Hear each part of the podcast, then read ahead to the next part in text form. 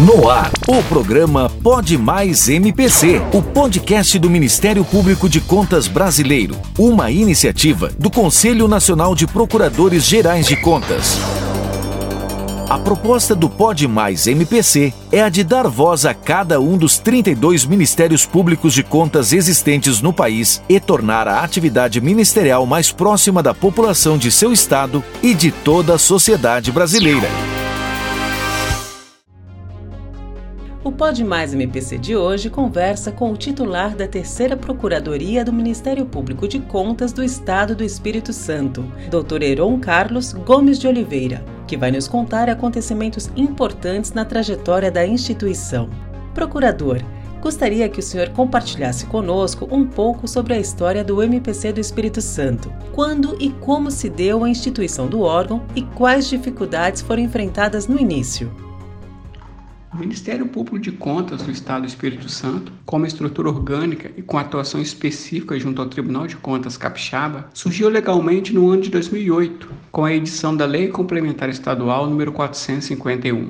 E já no ano seguinte, em 2009, com o objetivo de dar concretude a esse normativo legal, o Tribunal de Contas Estadual, por meio da banca CESP, promoveu o concurso público para provimento de três vagas para o cargo de Procurador Especial de Contas. E após a homologação de seu resultado final, os candidatos aprovados no certame foram empossados nos anos de 2010 e 2011. Inicialmente, por óbvio, mas inerente a todo órgão recém-concebido, se descortinou uma situação angustiante que abrangeu desde questões singelas, como a simples alocação espacial das três novas procuradorias nas dependências físicas do Tribunal de Contas, até contratempos mais complexos, a exemplo da estruturação de pessoal de assessoramento técnico, com vistas a atender às atividades finalísticas das procuradorias. Além disso, havia o completo desconhecimento da sociedade espírito-santense acerca do novo órgão e suas reais competências.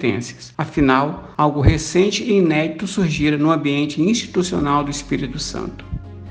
Doutor, atualmente, quem são os membros que compõem o Ministério Público de Contas do Estado do Espírito Santo e quantos servidores atuam no órgão? Além disso, quais as principais demandas atendidas pela instituição?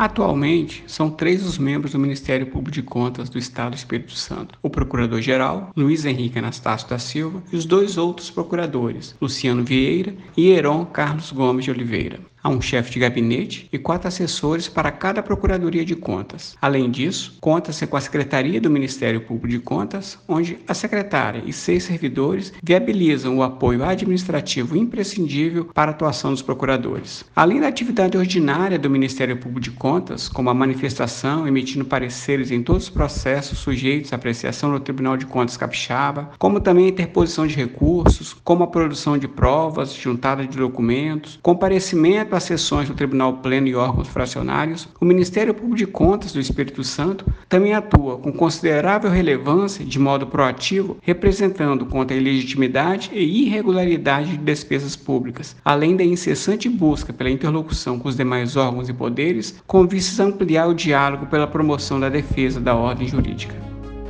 Procurador, como tem sido o relacionamento do Ministério Público de Contas Capixaba com a população de seu estado? E ainda, em quais frentes, hoje em dia, o órgão tem atuado com mais intensidade na defesa do bom uso dos recursos públicos?